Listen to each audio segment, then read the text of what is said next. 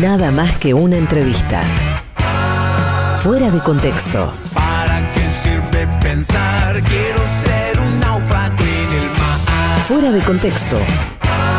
Mucho más que una entrevista. ¿Para qué sirve existir? Quiero ser un oso y dormir. Sarranz, Rodríguez, una invitada y vos. Todes. Fuera de contexto.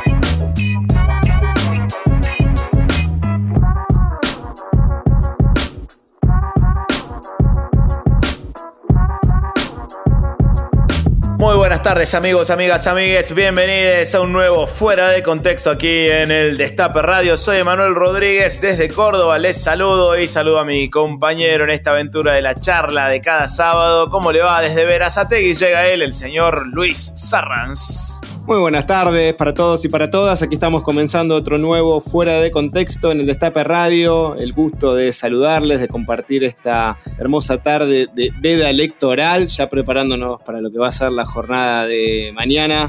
Jornada más que relevante respecto de la votación para conformar el próximo Congreso. Así es, como es una jornada de veda electoral, bueno, buscamos un entrevistado, una que, que este, eh, en cuya entrevista, en cuya charla no surgiera de ninguna manera un llamado a votar al frente de todos, ¿no? O sea, que de ninguna manera pueda ser entendido este programa como una convocatoria a asistir a votar para que no vuelva el macrismo a tener la fuerza política que tuvo en otro. De ninguna manera, ¿eh? estamos en veda electoral, por eso aquí estamos eh, tratando de respetar esa cuestión. Obviamente fracasamos en nuestro intento. Eh, pero tenemos el gusto de poder conversar hoy con un escritor, un hombre que trabaja con, con las palabras, un hombre de la cultura, un hombre que ha escrito mucho, muy vinculado al conurbano. Se trata de Juan Diego Incardona, además de, sus libros, eh, también vamos a hablar sobre su gestión como funcionario del gobierno de la provincia de Buenos Aires y bueno, sus libros ya, ya clásicos, ¿no? Como Villa Celina, eh, El Campito, Rock Barrial, aquellos libros que hablan de- de la vida en el conurbano muy vinculada a esos eh, personajes emblemáticos que va construyendo Juan Diego en su narrativa. Una cita de lujo para este Fuera de Contexto. Nos pueden acompañar con el hashtag Fuera de Contexto en las redes sociales. Muchas gracias también al chat de oyentes de Telegram que sigue ahí militando el programa, como siempre. Muchas gracias, de verdad estamos más que agradecidos y emocionados por cómo siguen el minuto a minuto. ¿eh? Si se quieren unir, si tienen la aplicación de Telegram, lo buscan como Fuera de Contexto Chat.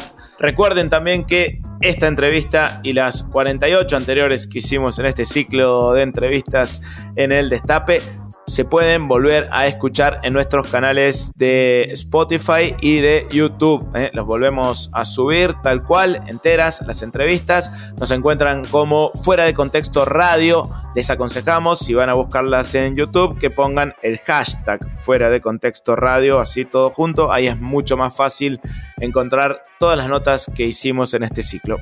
Recuerden que si nos van a, robar o van a poner el hashtag fuera de contexto en Twitter, bueno, en Twitter no hay veda, en las redes no hay veda, así que allí sí nos pueden decir a quién van a votar, no hay ningún tipo de problema y vamos además ahí intercambiando mensajes en las redes un poco para calmar la ansiedad que generan las horas previas a cualquier elección y mucho más, siempre a la que está por venir, ¿no? De las mejores cosas que uno puede hacer para calmar la ansiedad siempre es leer, ¿no? La literatura te salva de tantas situaciones situaciones de tantas situaciones. Insomnio, literatura. Ansiedad, literatura. Y es una opción, obviamente, para, para militar la belleza, para militar nuestro derecho a la belleza, nuestro derecho a, a cultivar el pensamiento, nuestro derecho a participar de fenómenos estimulantes para el cerebro, para el espíritu, para el alma. Así que bienvenida a la literatura, a este fuera de contexto este sábado. Te acompañamos hasta las 18 con esta entrevista, con mucha música también hasta esa hora, por supuesto. Arrancamos ahora con un poquito de música, llega Callejeros con Prohibido. Luego empezamos la conversación con el escritor Juan Diego Incardona. Nada más que una entrevista. Mucho más que una entrevista.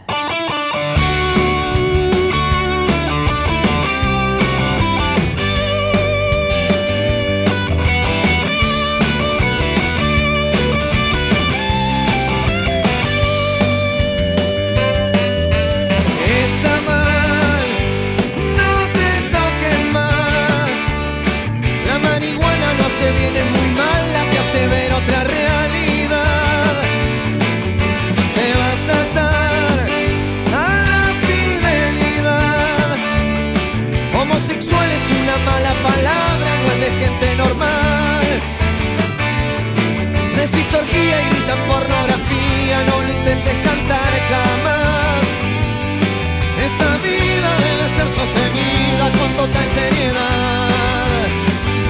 No escucho y sigo, porque mucho de lo que está prohibido me hace vivir. No me persigo, porque mucho de lo que está prohibido me hace feliz. Lo reprimido cuando está cautivo te pide salir.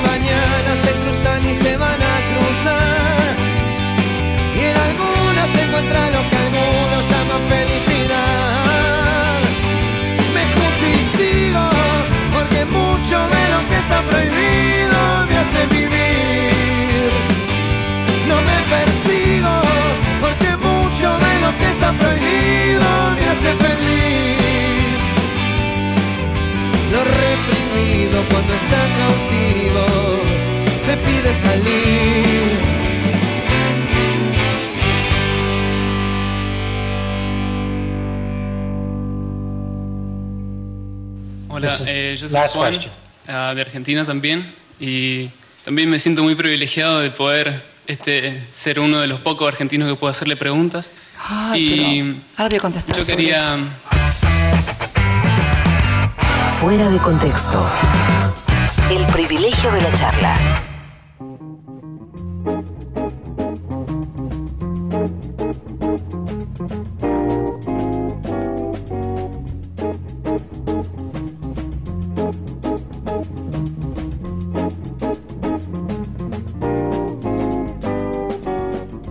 Como habíamos prometido, llegó el momento entonces de presentarles a nuestro entrevistado del día de hoy. es el escritor Juan Diego Incardona, lo conocen seguramente, dirigió la revista El Interpretador, una de las mejores revistas virtuales sobre literatura. Allí, por ejemplo, se publicaban relatos que hablaban de una vida en el corazón del conurbano matancero y esas historias se volvieron luego un libro, Villa Celina, en el año 2008 y ahí empezó la producción en serie, eh, El Campito en el 2009, Rock Barrial en el 2010, Amor Bajo Cero en el 2013, bueno, entre tanto son otros que fueron llegando, las Estrellas Federales en 2016, La Cárcel del Fin del Mundo en 2019, el más reciente, La Culpa fue de la Noche, escrito ahora en plena pandemia, así que vamos a poder también conversar sobre eso. Eh, ha también publicado cuentos en distintas analogías, eh, dicta talleres literarios, coordinó el área de letras del ECUNI, el espacio cultural Nuestros Hijos de la Asociación Madres de Plaza de Mayo. Allí nos conocimos ya hace muchos años y aquí estamos entonces. Bienvenido a Fuera de Contexto, Juan Diego. Un gusto, un placer poder conversar contigo. Gracias Luis, gracias Emanuel. Un gusto estar acá con ustedes. Bueno, muchísimas gracias por, por este ratito. Para empezar a recorrer tu vida como, escritor, tu, literatura, quisiéramos comenzar preguntándote, ¿cuándo fue la primera vez que dijiste soy escritor? Fue difícil eh, mi camino por la escritura, digamos que bastante a los tumbos, porque mm, siempre tuve muchos intereses, distintas vocaciones, fui probando también distintas carreras, Simultáneamente escribía ya prácticamente desde la adolescencia, nunca lo tomé como algo serio, quizá llegando a los 20 años deposité ahí eh, ciertas expectativas en el marco de lo que fue el fenómeno del rock barrial, porque en mi barrio Villa Celina y en los barrios aledaños se dio toda una efervescencia muy importante en ese sentido, en los 90, muchas bandas, y bueno, todos participábamos de alguna manera y en mi caso, sobre todo, fue escribiendo letras de canciones. Em, escribí un montón de canciones, como 50, 60, sin exagerar. Eh, empezaba a estudiar guitarra y ahí conectaba un poco también con, la escritura. Em, al día de hoy incluso hay bandas de Villa Serina que tocan algunas de esas canciones mías. Hay un par de bandas que, que todavía las hacen y bueno, además de escribir para alguna de la cual formé parte, también había otras que me encargaban letras. Se daba como un circuito este, medio artesanal, eh, ahí en el suburbio, una época precelular además, eh, circulaban las canciones por demos, nos conocíamos en las zapadas o en los recitales improvisados en la calle. Después ya cercano al 2000, año 98, 99, empecé con mis primeros cuentos, que todavía no, no tenían nada que ver con lo que iba a ser el universo conurbano de Villa Serina. Era una época más de ejercitación y de imitación, donde, bueno, estaba en ese momento ya en ciencias de la comunicación y después en letras, eh, leyendo muchos autores que descubría y que de alguna manera trataba de imitar en mis textos una escritura más bien impostada, pero que fue una etapa sobre todo de aprendizaje. En la revista El Interpretador que vos mencionaste, Luis, eh, fue, un, fue un proyecto muy lindo con muchos compañeros de la facultad. Yo en las reuniones siempre les contaba historias del barrio. Ellos me escuchaban y me pedían que escribiera sobre eso. Yo hasta ese momento no, no, había, no me había detenido en que esos recuerdos, esa experiencia vital podía ser interesante para otros. Mm. Y para ellos resultaba fascinante. Así que tímidamente empecé, escribí un primer cuento que se llamó Los Reyes Magos Peronistas, después otro que fue El Hombre Gato, otro El Hijo de la Maestra, y eran todas anécdotas. Y después el mundo Villa Celina, que me dio cuatro libros y un poquito más, se fue armando solo sobre la marcha, ¿no? Como dice la canción, el camino se hace al andar y, eso en la escritura y en la práctica de la literatura es una ley. ¿Y, cómo es el, eh, cómo se fue modificando ese territorio una vez que, o cómo se fue modificando en tu interior, en, tu cabeza, en tu obra, ese territorio una vez que lo empezaste a considerar también un territorio literario? Sí, fue muy loco porque quizá al principio me pasaba lo que le pasa a muchos cuando se nutren de la memoria. Mm. Uno a veces tiene la obsesión por querer contarlo todo, tal cual pasó. Pero la literatura, la narrativa en especial, no, no, se, no consiste solamente en lo que uno dice, sino también en lo que uno calla, en los silencios significativos que produce y que le dan profundidad al texto. Y no todo sirve cuando uno se pone a editar la memoria. De pronto se capturan cosas e incluso se pueden mezclar con otras. En algún momento lo que pasó se me empezó a mezclar con lo que podría haber pasado y también con el sueño, con las fabulaciones, con la imaginación. Y quizá la marca más importante para mí se dio sobre todo en el campito, ya que mis dos primeros libros, Objetos Maravillosos y Villa Celina, son muy autobiográficos, más allá de que Villa Celina ya propone un pacto de ficción, hay muchos relatos que para mí sucedieron tal cual. Pero en el campito eh, empecé a jugar un poco eh, en el texto. Había personajes del barrio, de la realidad, que se mezclaban con personajes de la política. los pibes de la esquina, mis amigos, de algún modo este, se juntaban con mis amigos de la literatura, con los autores que había leído. Y bueno, Art, Borges, Rulfo, este, Alejandra Pizarnigo, Flannery O'Connor, se venían a tomar una birra a Giribone y, Ugarte, ¿no? A partir de, esa mezcla se empezaban a dar historias nuevas y todo un universo que se empezó a armar solo. Ahora, e, estas referencias eh, cartográficas del barrio, digamos, en, tu literatura, vos ya sos un referente de la narrativa contemporánea nacional, regional también. Digamos, ¿cómo, cómo, trabajás esas referencias puntuales eh, a la hora de construir los relatos, digamos? Por ejemplo, eh, ¿en qué pensás en algún lector? ¿Tenés algún lector, lectora tipo en tu cabeza a quien le escribís? No, creo que en un punto se fue dando de manera intuitiva, de conectar mucho por el placer de contar historias que me gustaran a mí. ¿no? Siempre fui muy lúdico, desde chico jugaba mucho y armaba ciudades en mi casa con los juguetes, los ladrillitos, los soldaditos. Eh, transformaba los objetos cotidianos en otra cosa, ¿no? La terraza, el, lugar donde colgábamos la ropa, se convertían en un barco, la, flota enemiga era este, la línea de monobloc de la Richerio, la General Paz siempre tuve esa tendencia, digamos, a la fantasía. Y creo que de grande y sobre todo, sí, con la escritura uno a veces conecta mucho con algo de la infancia. De pronto se vuelve o bien inocente eh, o incluso también bordea la moralidad, porque la literatura es un espacio de libertad donde todo está permitido, desde, desde lo bueno hasta lo, hasta lo peor, ¿no? Este, y uno hurga en la luz y en la oscuridad.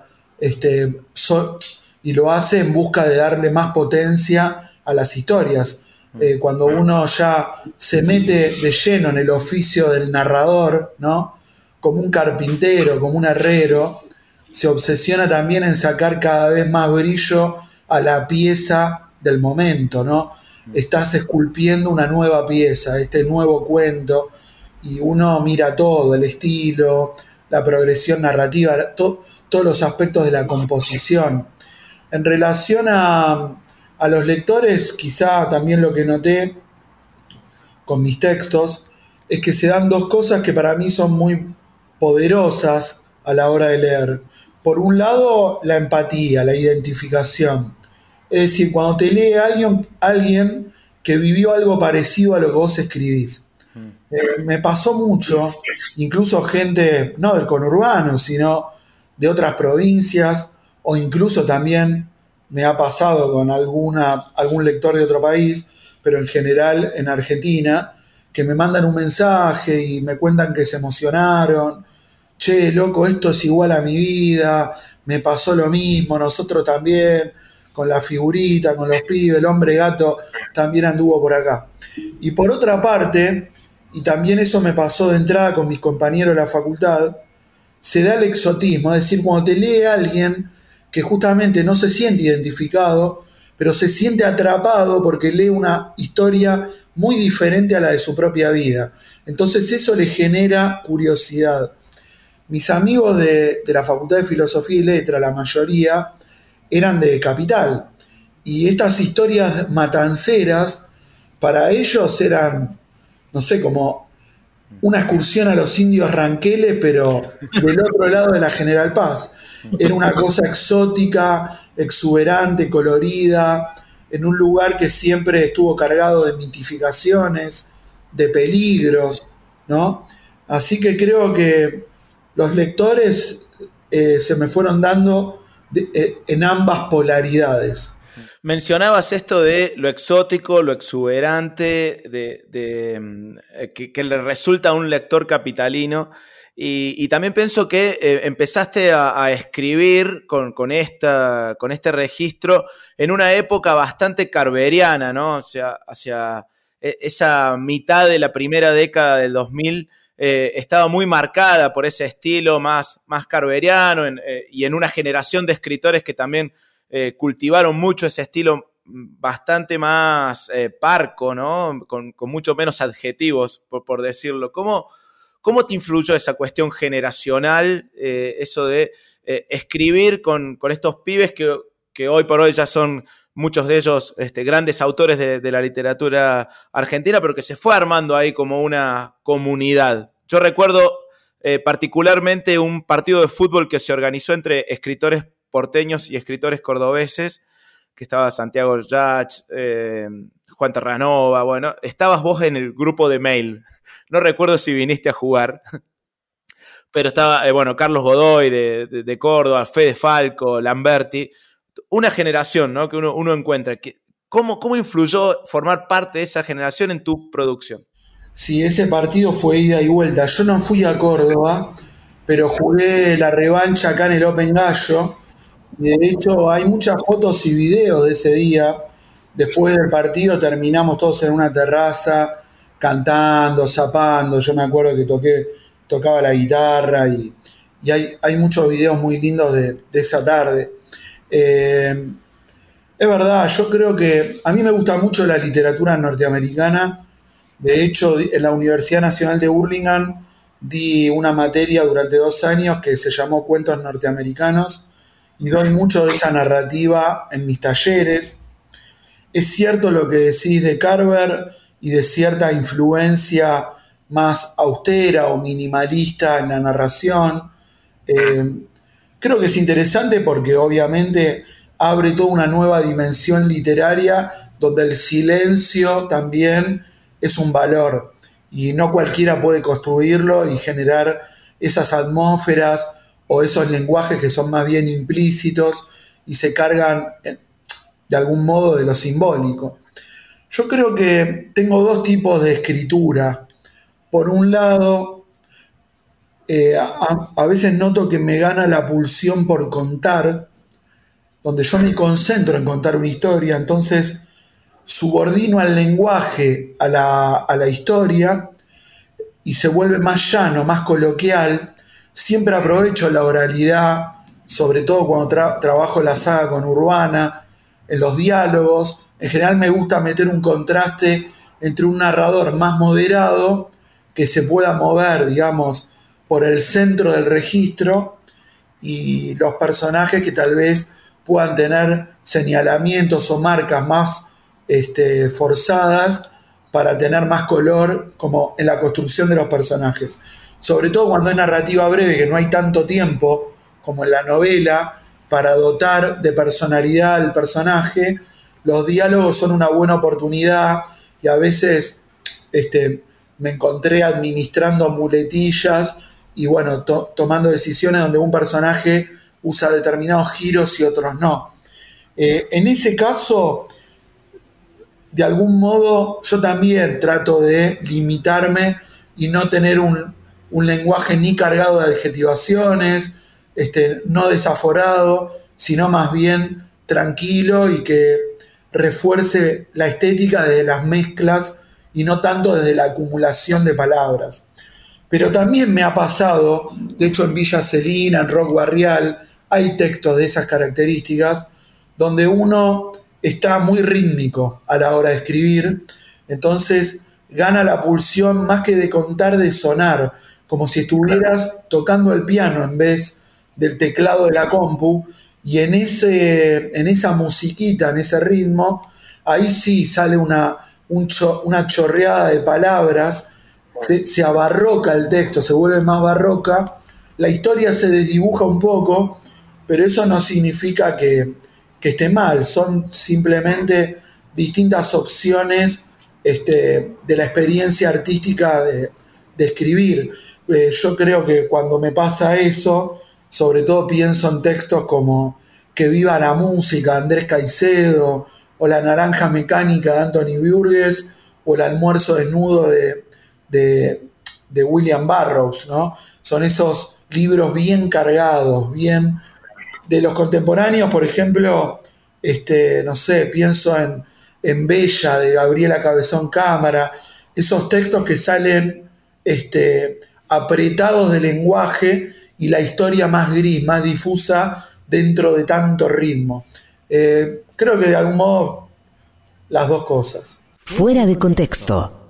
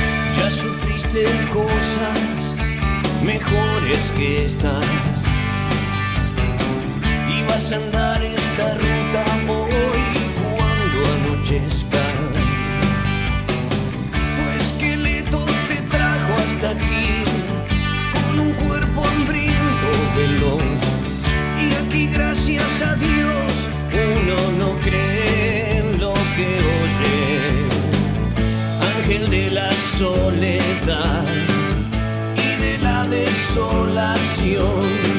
Preso de tu ilusión, vas a bailar, a bailar, bailar. Es tan simple así, no podés elegir. Claro que no siempre ves, resulta bien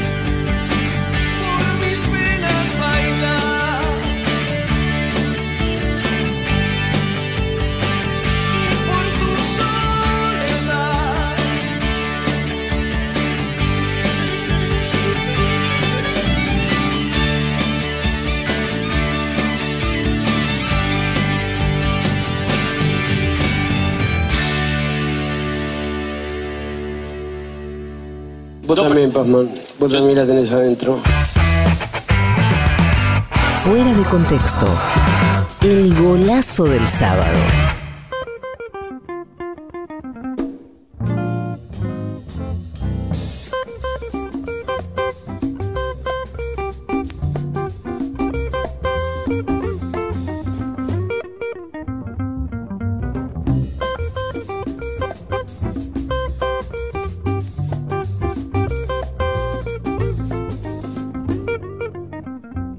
Continuamos en eh, Fuera de Contexto, aquí en el Destape Radio. Estabas escuchando, obviamente. No hace, fa- hace falta presentar cuando hay un tema de los redondos en el Destape. Me suena como una información eh, en vano, pero bueno. Redundante. Un ángel para tu soledad, por supuesto. Tenemos que felicitar, además de agradecer como hacemos cada sábado aquí en Fuera de Contexto, esta vez también felicitar a los compañeros de la obra social del, perdón, del personal de la industria del cuero y afines, de OSPICA y de la Federación Argentina de Trabajadores de la Industria del Cuero y afines, porque esta semana inauguraron el centro de rehabilitación Ángel Georgadis, allí en Lanús. Eh, un centro que el nombre, cuyo nombre recuerda a Ángel Georgadis, trabajador curtidor asesinado en la unidad 9 por la última dictadura cívico-militar.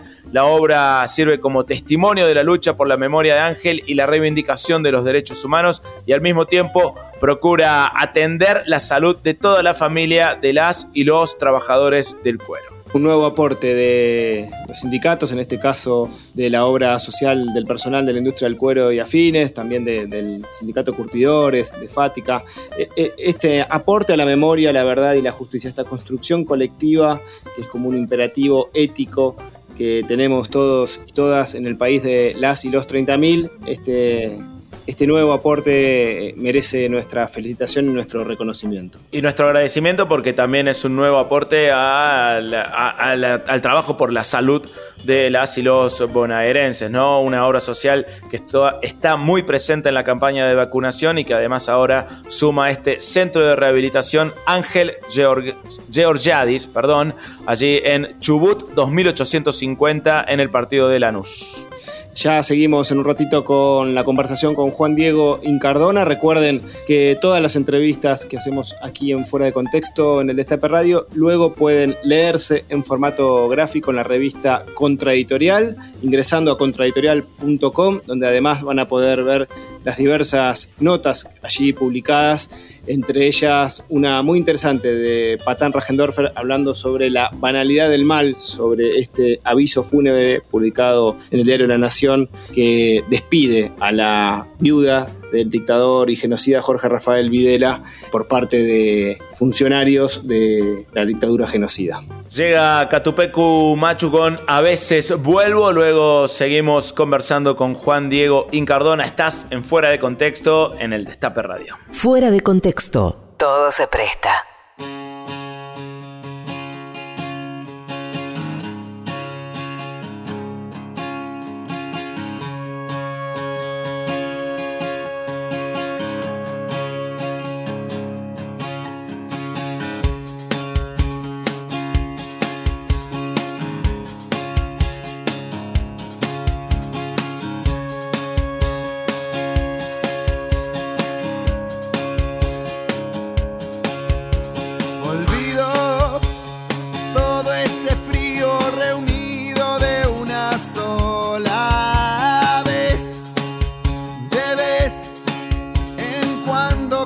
Tanto, los juegos prohibidos nos sacan ese frío.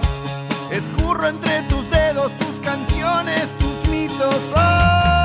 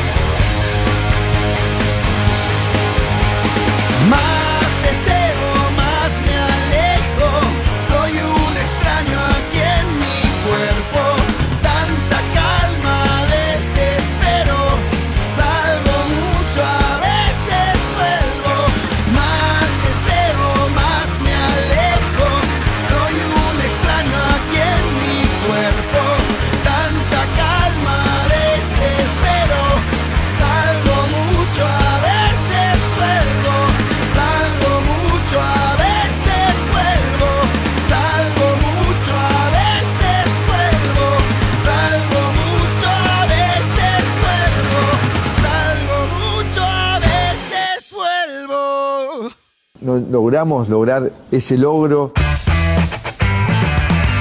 Fuera de contexto. Un programa muy logrado.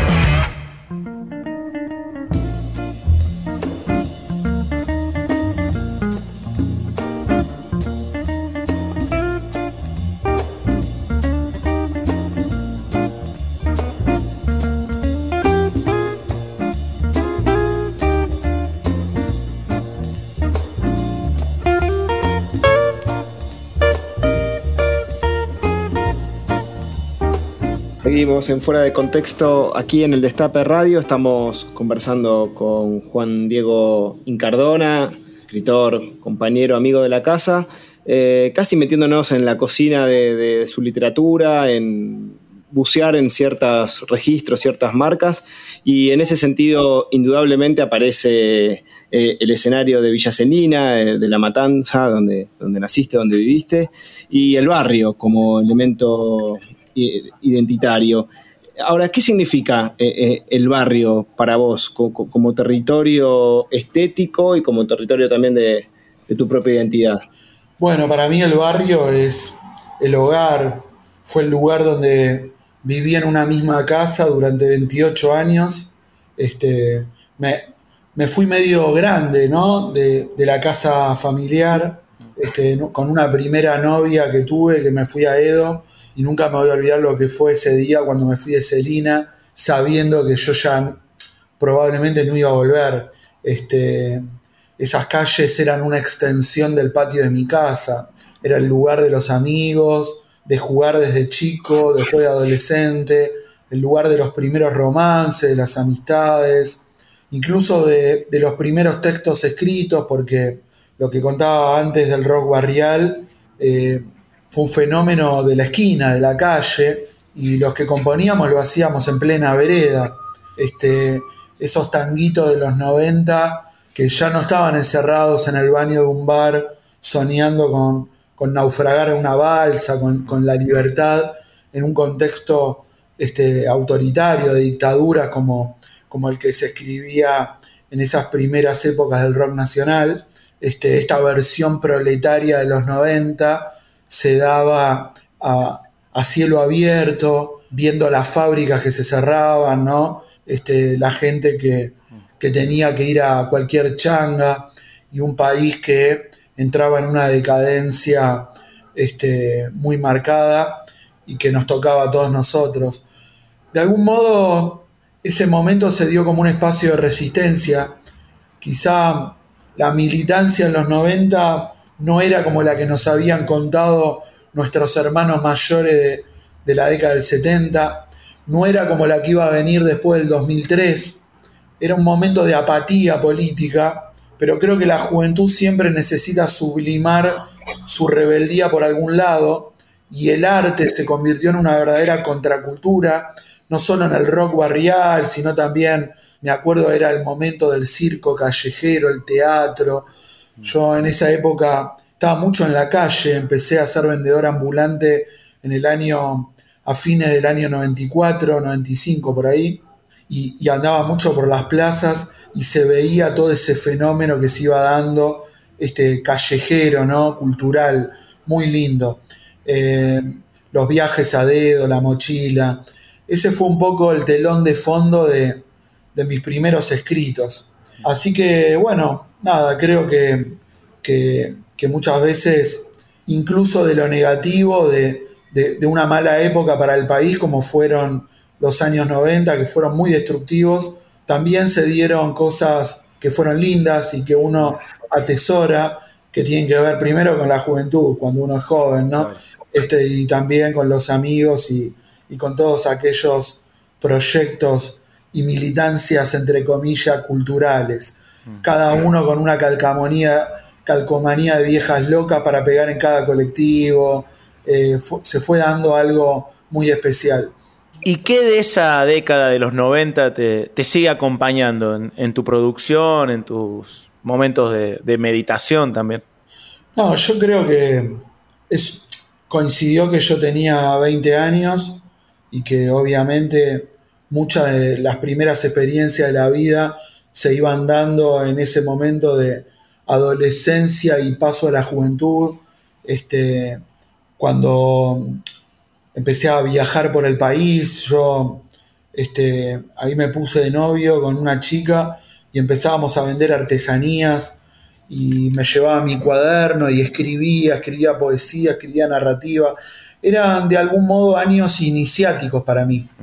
Este, un poco hippie, un poco mochilero, yendo a Plaza Francia, conociendo Plaza Francia a los veinte y pico de años, nunca había ido, este, yendo a vender los objetos maravillosos, como se llama mi primer libro, esa era la muletilla de venta de nuestros anillos, nuestros aros. Eh, de algún modo, en un punto empecé ahí a forjar una sensibilidad más vinculada al arte, este, y quedaba atrás, quedaban atrás otros caminos que finalmente descarté. Yo había estudiado en un industrial, había empezado incluso a estudiar ingeniería mecánica, no sabía bien qué hacer, había otras opciones y finalmente, bueno, fue la bohemia lo que en un punto me resultó más atractivo. Eh, mi escritura, la década del 90 está muy presente. En el mundo Villa Celina, si yo tengo que fechar las historias, la más antigua es del año 81, que es de la primera vez que fui a ver a Boca. Eh, es un cuento que en realidad publiqué en La culpa fue la noche, pero hasta ese relato del año digamos, este, más temprano de la saga había sido el 82, con, algún cuento de Malvinas. Y después eh, había escrito sobre el 2001. En La culpa fue la noche, lo que me pasó es que amplié un poco las fechas y creo que la muerte de Néstor aparece en un relato que se llama Néstor Nauta, en La culpa, que también se corre unos años para acá este, y para atrás, bueno, eh, aquel cuento del 81. Pero los 90 ocupan un lugar importante. Muchos de mis relatos transcurren en esa década. Estamos hablando también del conurbano como territorio y, sobre el conurbano hay una cantidad de, prejuicios, de, visiones miopes eh, que, amputan, digamos, toda su, su riqueza más allá de lo que exponen los medios de comunicación. Te hago dos preguntas en una. Por un lado, ¿qué es para vos el conurbano? ¿Y qué te permite en términos estéticos, literarios, políticos, escribir desde esa periferia?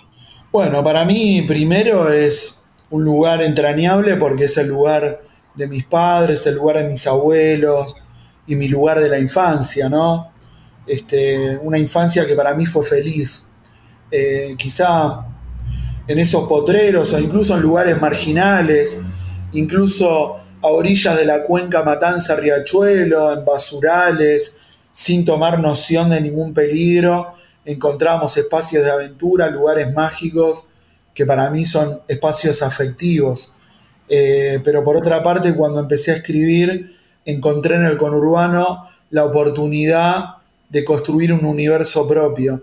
La verdad es que ya estudiando letras y leyendo literatura argentina, noté que, era una geografía que no estaba muy trabajada, que en general si aparecía la periferia de Buenos Aires era más que nada fruto de un viaje, de una excursión, de alguien que vivía en el centro y se movía hacia la periferia. Me refiero sobre todo a los textos canónicos, porque probablemente muchos escritores de los barrios, este, así como de los pueblos, escriben, producen obra pero tal vez eso después no, no ingresa en las legitimaciones de la literatura que uno puede conseguir, este, pero probablemente está. Pero dentro de lo que yo había leído, este, salvo algunos pocos antecedentes como eh, Flores robadas en los jardines de Quilmes, de Asís, o Lanús de Holguín, este, no había mucho más. En Borges, en Art, este, hay momentos donde hay desplazamientos hacia eh, los bordes o, bien hacia el arrabal o hacia un conurbano este, medio ruralizado de la época. Eh, entonces, bueno, de alguna manera empecé a escribir el conurbano que viví. Un conurbano que hoy Villa Celina pertenece al primer cordón, ya no existe como están los libros, porque ese conurbano mezcla de asfalto y de pasto, que un poco es la esencia del conurbano, eh, ya tiene mucho menos pasto en el primer cordón y los, los grandes descampados, los potreros de mi infancia, hoy ya están todos edificados, el barrio era chiquito y ahora había más de 100.000 habitantes, entonces esos lugares este, de oscuridad a la noche que rodeaban la luz del barrio y que eran también un espacio de imaginación, o el lugar de los cañaverales, a donde nos íbamos con mis amigos de aventuras, este, donde había liebres, cuises, perdices, este, algo más parecido al campo que a la ciudad, tampoco existe más.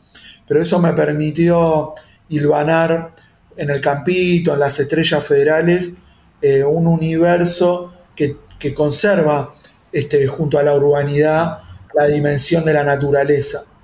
Eh, me parece que el conurbano tiene eso como marca muy fuerte y que todavía en el segundo y tercer cordón se sigue viendo. ¿Te jode, te, molesta la etiqueta de autor chabón? Yo creo que eso fue al principio, cuando publiqué Villa Celina en el año 2008. Este, fue un, título de una, de una nota de un diario. Este, y después, durante uno o dos años, sobre todo cuando se iba dando cierto fenómeno sobre la literatura del conurbano, que muchos autores empezábamos a, a escribir de los lugares donde proveníamos, se iban dando las etiquetas, que en general son reduccionistas, que muchas veces el periodismo cultural, en un texto acotado como es la reseña, necesita llamar la atención con frases más bien espectaculares, ¿no? A mí me gusta mucho cómo se lee en el, en el marco de la universidad. Eh, mis libros de, la saga Villa Celina son muy leídos, no solo en las escuelas secundarias, este, muchas, muchas escuelas me han invitado a ir y, leen algunos de esos relatos de, Celina y de Rock Barrial, sino que también en varias universidades lo han laburado. Es muy loco, este, ya estoy coleccionando tesis, por decirlo de alguna manera. Ya tengo ocho tesis en mi compu que me mandó gente de la Universidad de Córdoba, de la Universidad de Rosario, de la Universidad del Sur de Bahía Blanca, este, gente que se recibe trabajando sobre mis cuentos, lo cual para mí es como una especie de malentendido de, del destino, ¿no? Porque es muy gracioso ver cómo, según Foucault, según Deleuze, analizan a mis amigos o a mi vieja, ¿no? Y a todos los personajes que aparecen ahí en el barrio.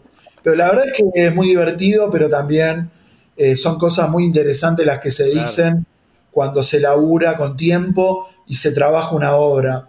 Eso de Chabón, obviamente, fue una réplica de, una etiqueta que se adjudicó al rock barrial, obviamente de manera despectiva. A mí la palabra chabón, que, que viene del lunfardo del tango, o que incluso de la vereda de los 90, todos la hemos usado y yo también pero el mote que pone el periodismo sobre el rock o que quiso en algún momento replicarse en algunos autores conurbanos está totalmente cargado de prejuicio. Ya hace varios años que no nadie dice eso y creo que evidentemente, como diría Art, por prepotencia de trabajo uno construye una obra, ya publiqué ocho libros, va para el noveno y ahí ya hay un universo y en todo caso el barrialismo o el chabonismo también podrías tenerlo Faulkner con su Yonapatagua, Joyce con su eh, Ulises y su Dublín, o Onetti con su Santa Marina, Rulfo con su Comala y Gabriel García Márquez con su Macondo. Este, ya es una estrategia antigua de la literatura ubicar geográficamente un mundo para depositar ahí las historias que para nada este, eh, tienen que caer, digamos, en los límites de ningún tipo de costumbrismo, sino que todo lo contrario, pueden ser historias universales que se cuentan eh, en, la aldea, ¿no? Pintarás tu aldea, pintarás el mundo. Para mí Villa Celina también fue una estrategia para hablar de muchas otras cosas, este, de cuestiones que la literatura trabaja, de lo humano, de la humanidad, ¿no? De que qué trabaja la literatura sino eso, ¿no? Los misterios de la personalidad de, los seres humanos y también, obviamente, los espíritus de época, los 80, los 90, los 2000, a través del filtro de un barrio, de una localidad, de un partido, de la matanza, ¿no? El conurbano bonaerense. Un lugar que también se ha ido transformando y ha ido ganando en peso este, cada vez este, más importante como distrito electoral, pero también como zona eh, cultural. Creo que el conurbano ya dejó de ser una extensión de Buenos Aires. De alguna manera el conurbano es como una confederación de ciudades que en forma de anillo abraza a la ciudad de Buenos Aires y como ocurre en otros lugares de la Argentina, donde hay ciudades pegadas como Neuquén Chipoleti, como Viedma Carmen de Patagones, como en un punto Resistencia Corriente, están un poquito más lejos pero están cerca. También el conurbano, la- las franjas de la zona norte, de la zona oeste y la zona sur, este, conforman una confederación pegada con una vitalidad de viajes, de cruzar puentes, de ir a trabajar, de volver. Lo mismo pasa con la gente de Chipoleti que va a Neuquén o de Neuquén a Chipoleti, que vive en un lugar y trabaja en el otro. En un punto pasa lo mismo. Creo que hoy ya los grandes partidos del sur, de Avellaneda, de, la, de Lanús, de- del sur profundo o del oeste, y también toda la línea norte, este, tienen una vitalidad propia, cultura propia, este, y ya no son aquella primera extensión de Buenos Aires, son otros centros más que una periferia porteña. Fuera de contexto.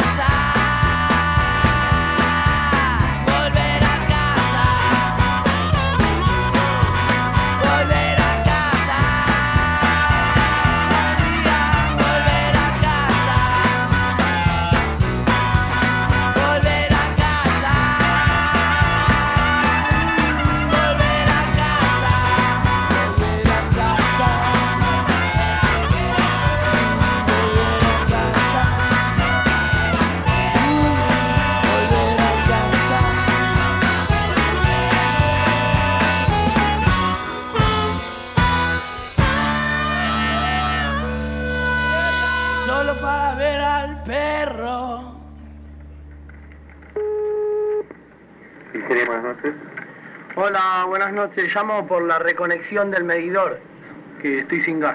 Me estoy equivocado. ¿Cómo, cómo? Estás hablando de una pizzería. Perdona. No, está bien. Chao.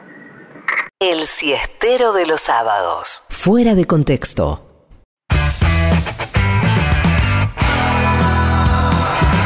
Nada más que una entrevista. Fuera de contexto. ¿Para qué sirve pensar? Quiero ser Fuera de contexto. Mucho más que una entrevista. ¿Para qué sirve existir? Quiero ser un oso y dormir. Sarranz, Rodríguez, una invitada y vos. Todes. Fuera de contexto.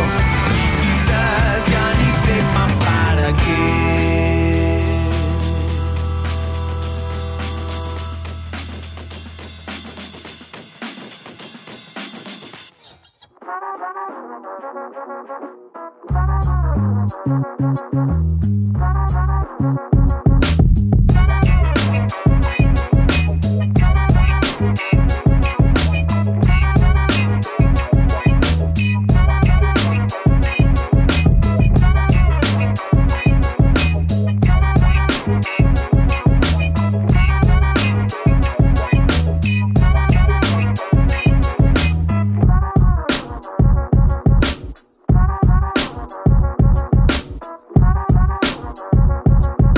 Arranca la segunda hora de Fuera de Contexto. En un ratito seguimos conversando con Juan Diego Incardona. Esperamos que la estén pasando tan bien como nosotros. Interesantísima charla sobre literatura, sobre conurbano, sobre peronismo, obviamente.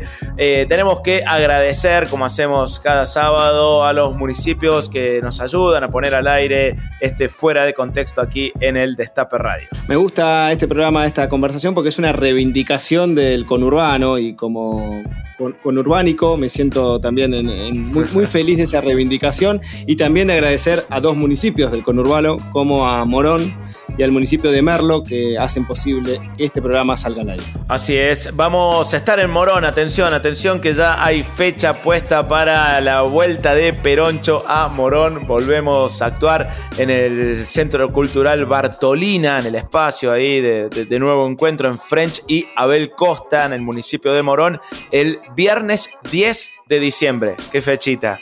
¿Con qué memoria?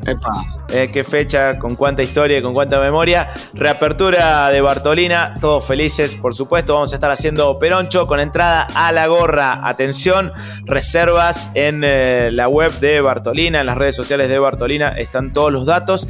Viernes 10 de diciembre, vuelve Peroncho a Morón. Va a ser una fiesta, los esperamos a todos y todas allí. ¿Te venís conmigo? Hace mucho que no venís conmigo, pero no, a verlo, sino que. eh, no, estuviste en. Te, te estoy bardeando al pedo. Fuiste a la primera de la vuelta, pero hace mucho que no venís solamente, solo conmigo, no con amigos. Todos todos quieren venir al conurbano ahora, ¿viste cómo Sí. es la cosa?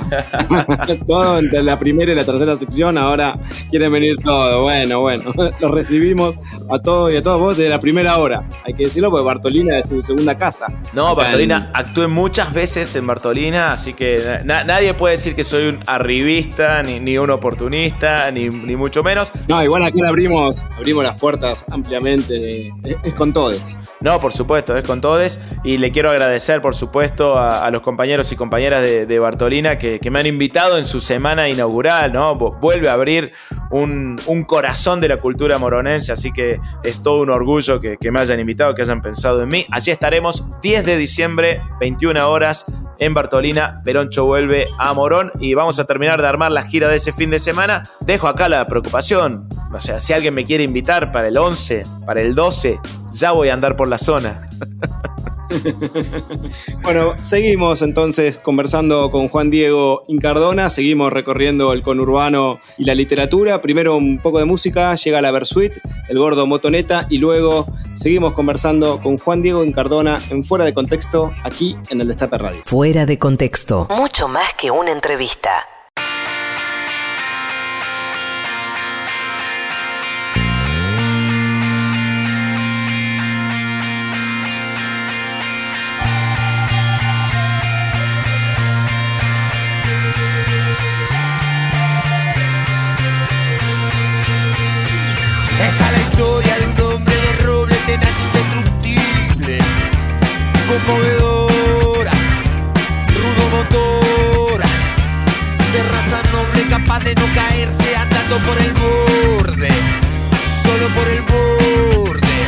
Inconsciente del temor, forzando cambiar al futuro aunque sea duro, no acusa dolor, qué grande tesoro, incandescente, juegos de fuego para bancarse el presente, todo derrite, todo devora, se siente contenta la gente cuando él está ausente, no siente temor, Él es el gordo maravilla, te pisa y te astilla. Qué fuerte pisón, qué fuerte pisón. Y no caigas, escala la recaída y otra vez va para arriba. Es de terror, conmovedora. Por eso digo que para el imparable que te fulmina si te pisa te aplasta. No puede parar, no puede parar.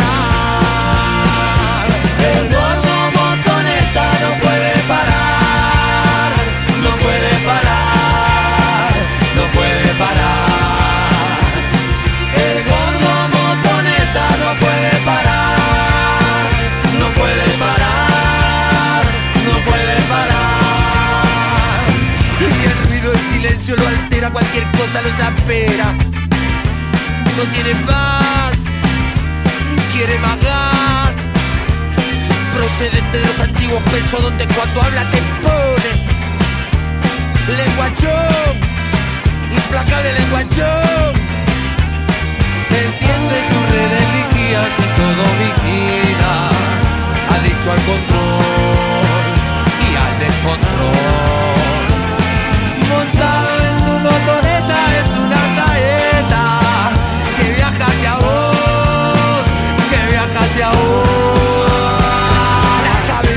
gordo coordena, motina y extermina.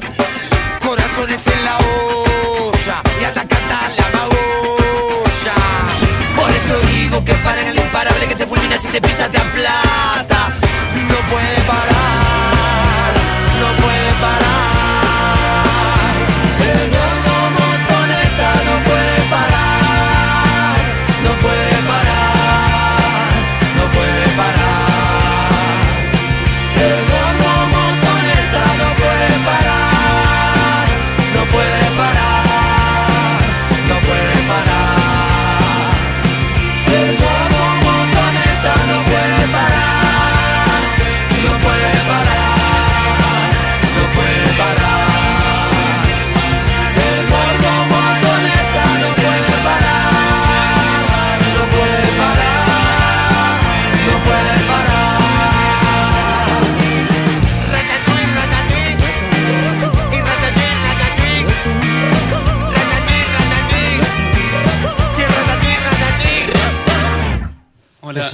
last Juan, question.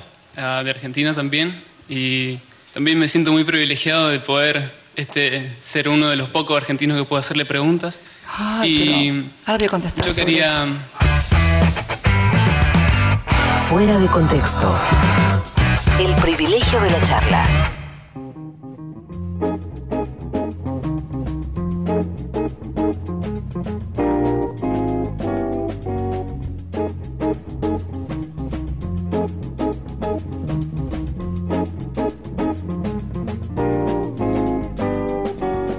Seguimos en Fuera de Contexto en el Destape Radio. Estamos conversando con Juan Diego Incardona, ya entrando en el tercer bloque del programa. Juan, ¿te impones alguna rutina para, escribir? ¿Cómo, surge, cómo es tu laburo, el proceso creativo para, volcar esas ideas en, en los textos? En una época sí, hace mucho tiempo, hace 10 años para atrás, 7, 8 años para atrás, 20 años para atrás cuando empezaba y un poco más también, eh, me imponía disciplina, horarios, si no se me ocurría nada igual laburaba, ejercitaba, este, cuando me metí de lleno necesitaba esa gimnasia, dar vueltas a la cancha en la hoja, ¿no? Hacer ejercicio. Pero ya de un tiempo a esta parte, quizá también porque hay menos tiempo, porque laburo mucho, este, creo que ahora se da cuando puedo, cuando conecto ¿no? con el placer, de la escritura, pongo música, este, cuando se me ocurre alguna idea, cuando se me cruza algo por la calle que creo que hay que contar, pero ya no tengo un plan así metódico como alguna vez supe tener y que obviamente dio muchos resultados en un momento cuando arranqué, publiqué cuatro libros en cuatro años, porque en 2007 salió Objetos Maravillosos, 2008 Villa Celina, 2009 El Campito, 2010 Roguarrial. Libros gruesos, laburados, con mucho, mucho trabajo encima. Y a partir de ahí empecé a lagunear un poco, a publicar libros cada tres años, 2013 uno de poesía, en el 2016 Las Estrellas Federales, que es el cierre. No es el cierre, sí, es el cierre, pero no, este, no el último libro. Sí es, en términos de, de la historia, eh, es el último libro, ¿no? Pero de pronto publico otras cosas y vuelven a aparecer historias del barrio fechadas tal vez en otro momento. Lo que ocurre con las estrellas federales, que es una novelita de ciencia ficción, es que hay un final este, dentro de ese marco que no se sabe si es futurista o, o, o justamente en el pasado, que marca un final de la saga. Pero no, no significa que yo eh, necesite dejar de contar historias de ese mundo. De todas maneras, publiqué otros libros con otro tipo de relatos, La cárcel del fin del mundo, por ejemplo, con cuentos eh, de otras características. El que le da título al libro es un cuento muy, que lo laburé mucho, cuento largo sobre la historia del petiso orejudo en la cárcel de Ushuaia, este, laburo más de género, este, de aventura, de fantástico. Y bueno, en el último se da algo más híbrido, más un poco de literatura del yo, en La culpa fue la noche, un poco diario de la pandemia, medio distópico, este, medio una mezcla. ¿Qué, qué te pasó con, con, la pandemia y, esto de, de, los géneros? ¿no? Porque fue, fue, un momento en el que el mundo parece haber dejado este, al género fantástico y a la ciencia ficción eh, en muchos casos atrás en sus elucubraciones, ¿no? De repente estábamos viviendo una realidad eh, que, nos parecía solo de, la literatura fantástica o de la, ciencia ficción. ¿Cómo, ¿Cómo te atravesó eso? Fue muy loco. Yo el año pasado, a fin de enero, asumí como director de la Casa de la Provincia de Buenos Aires y más allá de los distintos roles que tiene la casa como institución, que pertenece al Ministerio de Gobierno de la provincia, donde hay actividad institucional y donde se prestan servicios. Nosotros tenemos un teatro y bueno, cuando desembarqué ahí, con todas las ganas y la intención de programar actividades artísticas y espectáculos. Y no pude eh, colgar un solo cuadro, no pude poner un solo músico en escena, porque enseguida eh, nos fuimos de cuarentena. Así que eso me bajoneó un montón. Obviamente era algo demasiado grande a nivel mundial y no podía hacer nada con respecto a eso. Y cerramos la casa y nos fuimos a laburar todo home office.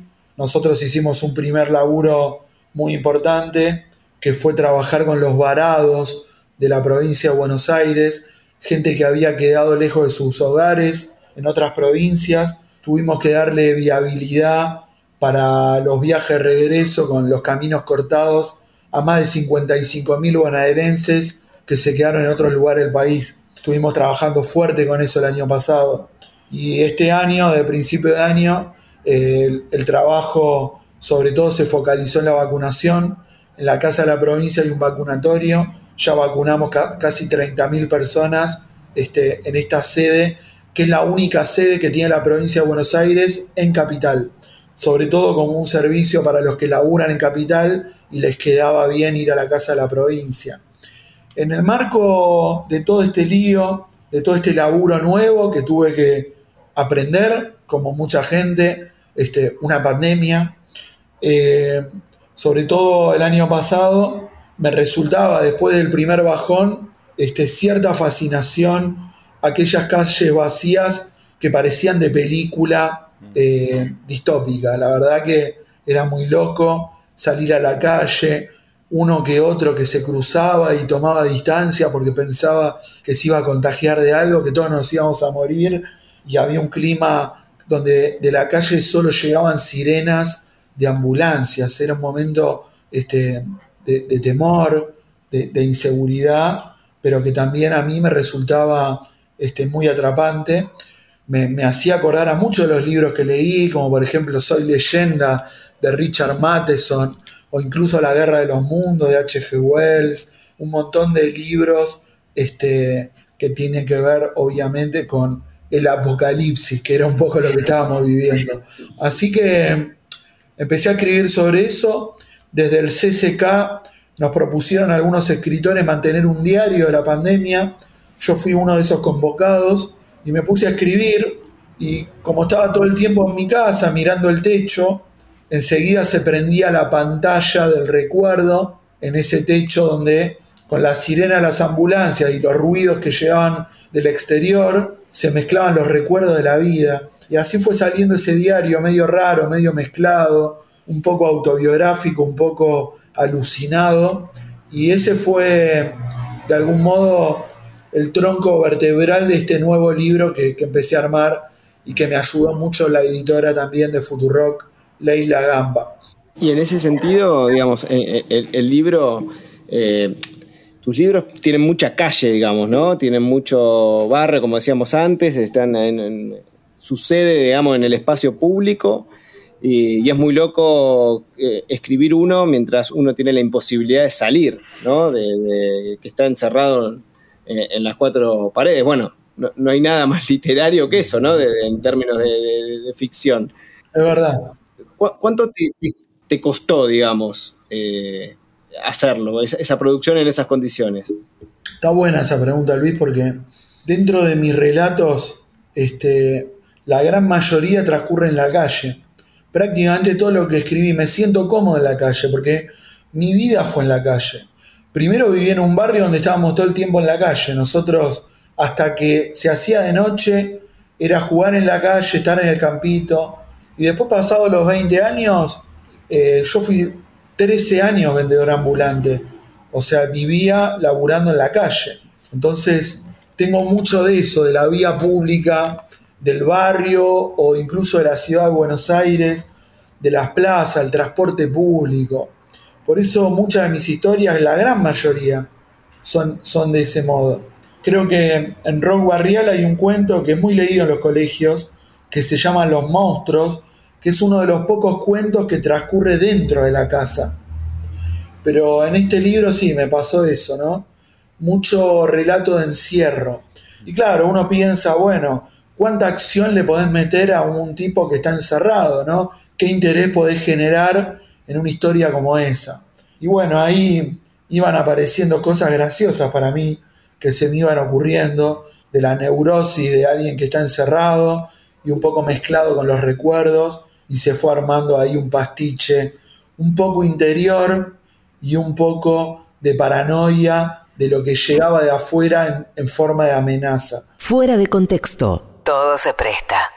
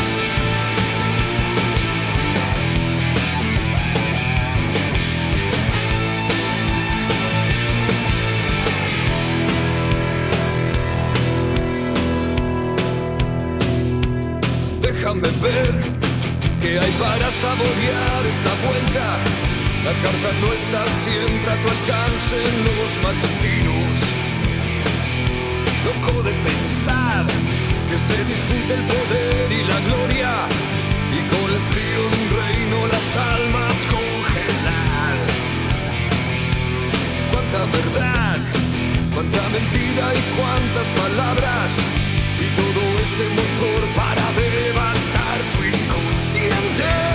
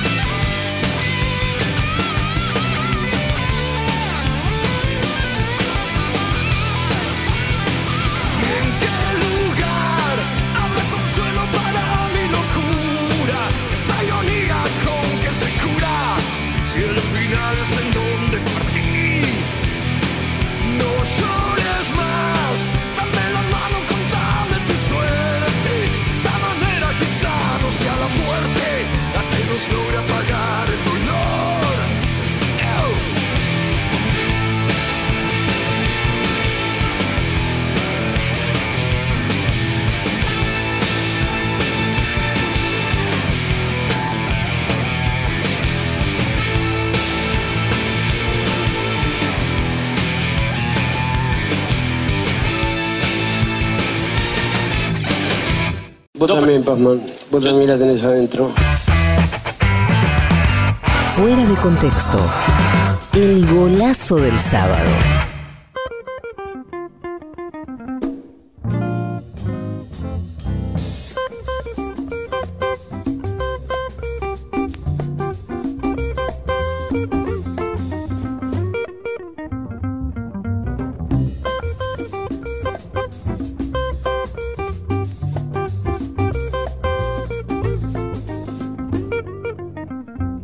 Estamos en Fuera de Contexto aquí en el Destape Radio, último bloque de esta conversación con Juan Diego Incardona. Juan, recién eh, mencionabas tu, tu- trabajo en la Casa de la Provincia de Buenos Aires.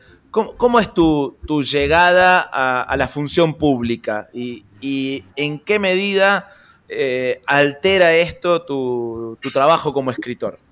Bueno, yo ya venía laburando, creo que desde, desde la, la época de las madres, desde el año 2008, si no me equivoco. Ahí nos conocimos con Luis en el ECUNI, en el Espacio Cultural Nuestros Hijos. A partir de ese momento, donde yo coordiné el área de letras, eh, en un lugar donde laburábamos con el Ministerio de Educación, con Desarrollo Social, empecé a entrar en un trabajo este, dentro del marco del Estado Nacional, ¿no? Este, laburé en un programa en jefatura de gabinete de comunicación y derechos humanos que se llamó Memoria en Movimiento, donde hacíamos capacitaciones para periodistas y donde en lo personal este, me ponía a armar libros de poetas desaparecidos. Eh, fue un muy lindo catálogo aquel este, de Memoria en Movimiento. Trabajé para la Comisión Nacional de Bibliotecas Populares varios años, viajé por todo el país con los bibliomóviles, armamos este, el karaoke literario, que fue una actividad que se hacía en el Encuentro Federal de la Palabra. Así que ya venía un poco laburando en la gestión, este, en distintos laburos, este, sobre todo del ámbito cultural. Este, bueno, quizá nunca con un cargo, como en este caso, donde soy director provincial eh, dentro del Ministerio de Gobierno. La verdad que para mí fue un honor que me lo hayan propuesto. En, en enero, no, diciembre del dos, sí, en, en enero, primeros días de enero del año pasado, eh, me llamaron este, la nueva ministra, que era en ese momento Teresa García, que que nos conocíamos, este, ella era muy fan del campito, me acuerdo. Se fue dando todo, este, lo comentó con nuestro gobernador, con Axel, este, él también me conocía y se fue dando algo que para mí fue inesperado porque jamás había buscado algo así y me llamaron, me dijeron que fuera La Plata, que me querían proponer algo y obviamente acepté, es un gran honor para mí estar en ese lugar que existe desde el año 1948, que era la casa del gobernador Domingo Mercante, un gobernador histórico del peronismo, y que además es la figura central del campito. Terminé laburando en la casa de Mercante, más allá de que Domingo Mercante no es un personaje del campito, es una figura que aparece este, presente, porque ahí en, en el libro hay un barrio que se llama Mercante, y los enanos peronistas, que es como una especie de señor de los anillos peronista, el campito, estos personajes, todos se apellían Mercante. Y bueno, terminé ahí, este, en este lugar que fue fundado por Perón y Evita en el 48, en un acto hay fotos, y bueno, es un lugar que es histórico de la provincia de Buenos Aires y también del peronismo este, por su fundación. La verdad que Estoy muy contento de estar ahí. Actualmente la nueva ministra es Cristina Álvarez Rodríguez. Este, hay justamente un cambio en la gestión del ministerio. Nosotros estamos trabajando a full con la vacunación. Es un lugar donde se hacen DNI, donde eh, hay distintas, distintos organismos provinciales, este, se rematricula gente en, la delegación de salud, está IPS, todos los trámites previsionales, hay un tribunal de faltas, un montón de trámites se pueden hacer este, para muchos bonaerenses que en vez de tener que irse hasta La Plata, tienen la posibilidad, si bien cerca en el conurbano, de venirse a la casa de la provincia. Y además, bueno, el lugar tiene un teatro hermoso, este, que los quiero invitar porque les cuento que estamos empezando con las primeras actividades presenciales. Quiero invitar también a los oyentes eh, ahora mm, se van a dar algunas presentaciones de libros, pero la actividad más importante a la cual quisiera que vengan va a ser el viernes 26 de noviembre, que vamos a, a formar parte de lo que es la Noche de las Casas de Provincia, que es un evento similar al de la Noche de los Museos, pero que se hace desde hace nueve años. Todas las casas de provincia abren sus puertas y la Casa de la Provincia de Buenos Aires va a ofrecer grandes espectáculos, va a haber, este, va a estar la Orquesta Sinfónica de Florencio Varela con 70 músicos, los coros de la Universidad de La Matanza, que son otras 70 personas, espectáculo de danza popular, están del Ministerio de Turismo, de producción, este, va a haber degustación de productos regionales. Todo esto a partir de las 6 de la tarde, libre y gratuito, para que se acerquen los que quieran este, hasta la noche. Ya, estamos yendo. Con, todo lo que dijiste, la, vendiste muy bien porque ya, ya dan ganas de estar ahí. Eh, ¿dónde, ¿Dónde funciona? ¿En, en Callao? Callao 37, pueden venir, se pueden incluso traer los grabadores, pueden hacer nota, lo que quieran, este, o simplemente venir a disfrutar. Y a todos los oyentes los invito, va a estar buenísimo a partir de las 6 de la tarde y también, por supuesto, pueden recorrer otras casas provinciales que también van a tener sus ofertas culturales, sus muestras y sus degustaciones regionales. Espectacular. Bueno, ahí Callao y Bartolomé Mitre, eh, si no me equivoco. Es, en realidad es Callao y Perón. Claro. Y del otro lado lo tenemos a Sarmiento. Está bien. Estamos rodeados. Bueno, apareció el peronismo, era obvio, eh, como aparece también en tu literatura. Vos corregime si me equivoco, pero fuiste de los primeros de, escribir sobre el peronismo en la literatura. No había tanto, digamos, eh, no, era un territorio demasiado eh, buceado. ¿De qué manera se fue apareciendo inicialmente esa necesidad de, como de dar cuenta de eso?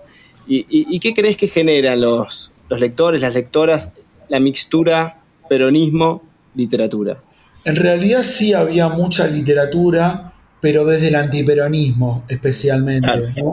Que ojo, muchos son cuentos extraordinarios, ¿no? este, de los años 40, de los 50, desde Borges, Bioy Casares, Sonetti, Cortázar, este, un montón de autores que escribían en contra del peronismo, ¿no? Pero también hay autores entrañables este, como Rodolfo Walsh, como Leonidas Lamborghini, por citar solo dos, que escribieron este, sobre el peronismo con una mirada afectiva, ¿no? Eh, yo creo que en mi caso hay toda una, una tradición anterior con muchas obras, pero tal vez la originalidad que tiene la saga matancera, sobre todo el campito, es justamente la mezcla de peronismo con conurbano. Me parece que ahí se da un aporte nuevo este, en relación sí a una serie que desde, incluso este, desde los años 40 y también con la muerte de Vita hay mucha narrativa escrita este, y mucha, mucha narrativa muy contrera este, de todo tipo, eh, pero que sí, que se fue, se fue dando algo que se convirtió ya en una tradición de la literatura argentina. Es, es incluso eje de materia, de seminario, ¿no? Literatura y peronismo es un eje este, de, algunas cátedras donde se estudia con esa aproximación, ¿no? Quizás eh, coincidas, hay una novedad también en esto de eh, tratar al peronismo no desde la ironía, que, no necesariamente son antiperonistas muchos autores que incorporan el peronismo como una especie de consumo irónico, como si fuera un, rasgo de, lo popular que entra en la obra con un cierto sarcasmo, por, no, necesariamente una, una posición contrera, pero sí como un soslayo cómico. Sí, es verdad pero se da de distinta manera, porque por un lado está un humor prejuicioso, incluso clasista, racista, despectivo, como puede ver uno, no sé, en un cuento como La fiesta del monstruo, ¿no? De Gustos Domecq, de Borges y de Casares. Está la ironía, está la parodia, este, el propio Pilia hablaba de eso en función incluso del matadero, pero y, y de la otredad que muchos autores este, escribían este, en función de, esos otros que siempre fueron amenazantes para la ciudad de Buenos Aires, y creo que el eje peronismo actualizó eso, ¿no? Escribir al otro desde la parodia y escribirse a sí mismo desde la autobiografía, pero con una carga de paranoia muy fuerte. Pero después hay un humor que puede ser distinto, no tanto pasado por el prejuicio, sino más bien por la pertenencia. Bueno, pienso en el libro de Carlito Godoy, de Escolástica Peronista, que tiene mucho humor, pero es un humor, digamos, bien peronista y también cordobés incluso. Es un humor este, simpático y que uno encuentra ahí también una complicidad. Este, creo que bueno, la literatura es un espacio de libertad donde se puede escribir todo. Nadie se va a poner nunca en, e, en ese lugar hacer ningún tipo de cacería de ningún tipo. A mí, en lo personal, incluso relatos muy gorilas me parecen muy buenos este, y los puedo leer como literatura y apreciar en sus valores estéticos y en sus composiciones. ¿Cómo crees que, que influyó la presidencia de Néstor Kirchner en cómo nuestra generación cuenta el peronismo? Y creo que fue fundamental. Me parece que a partir de Néstor se arma un espíritu de época donde se recuperan muchos símbolos, se recuperan banderas de la generación de los 70, pero también del peronismo este, original, ¿no? Se da también al calor de la, de la nueva militancia, de la generación de los jóvenes que llegan a la militancia. Y en mi caso se fue dando un modo raro porque, bueno, en realidad era una experiencia, el peronismo para mí, que se había dado de cuna la marcha peronista fue mi canción de cuna, porque básicamente en La Matanza sos chiquito y la música que más suena es Hugo del Carril. Mm. Ante una peña, este, un partido de fútbol o un vendedor que pasa con el camión, era la marcha peronista como la música de fondo.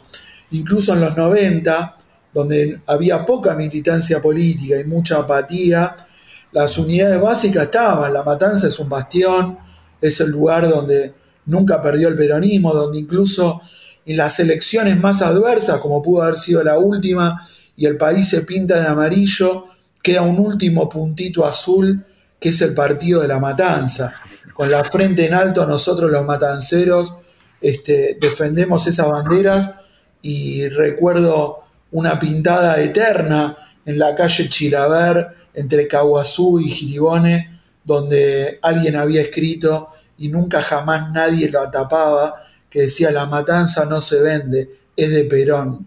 Ese lugar que fue importante para la resistencia peronista, Villa Celina de hecho este, fue el barrio del fundador de la JP, este, también muchos de los primeros militantes de la resistencia andaban por la zona, así que también es un lugar que tiene mucha tradición, donde hay muchas fotos de las pintadas de la resistencia de los años 60, de los 50 y 60.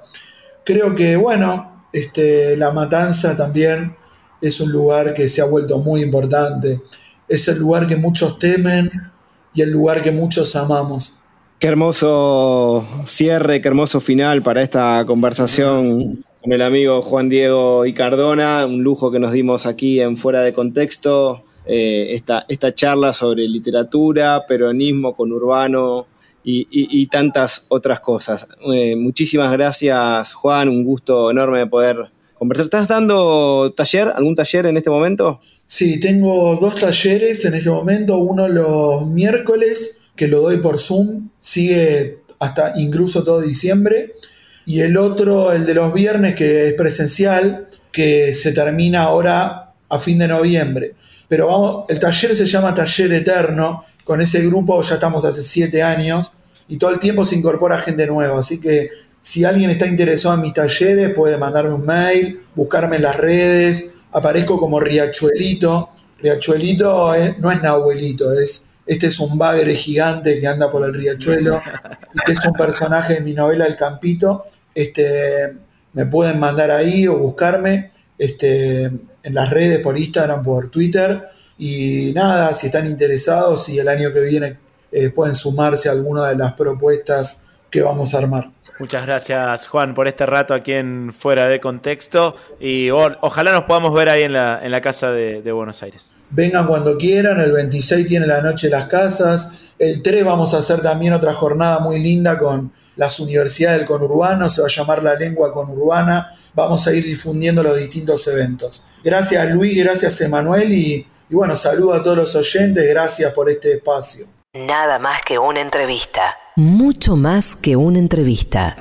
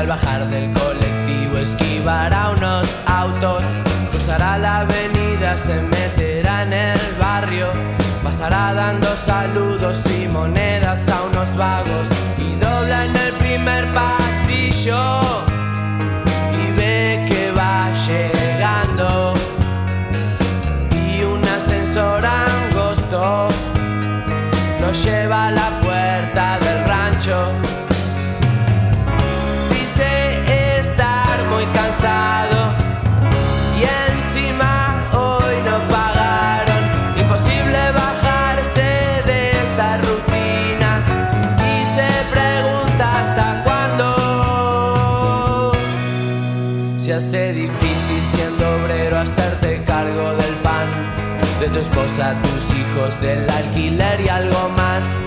Y poco disfruta sus días pensando en cómo hará si en ese empleo no pagan y cada vez le piden más. Que injusticia que no se valore,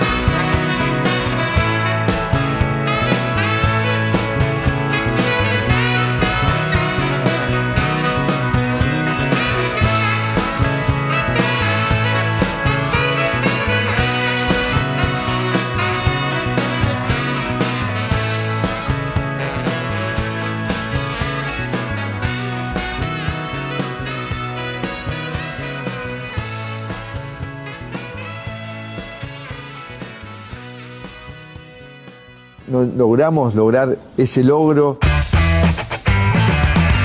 Fuera de contexto. Un programa muy logrado.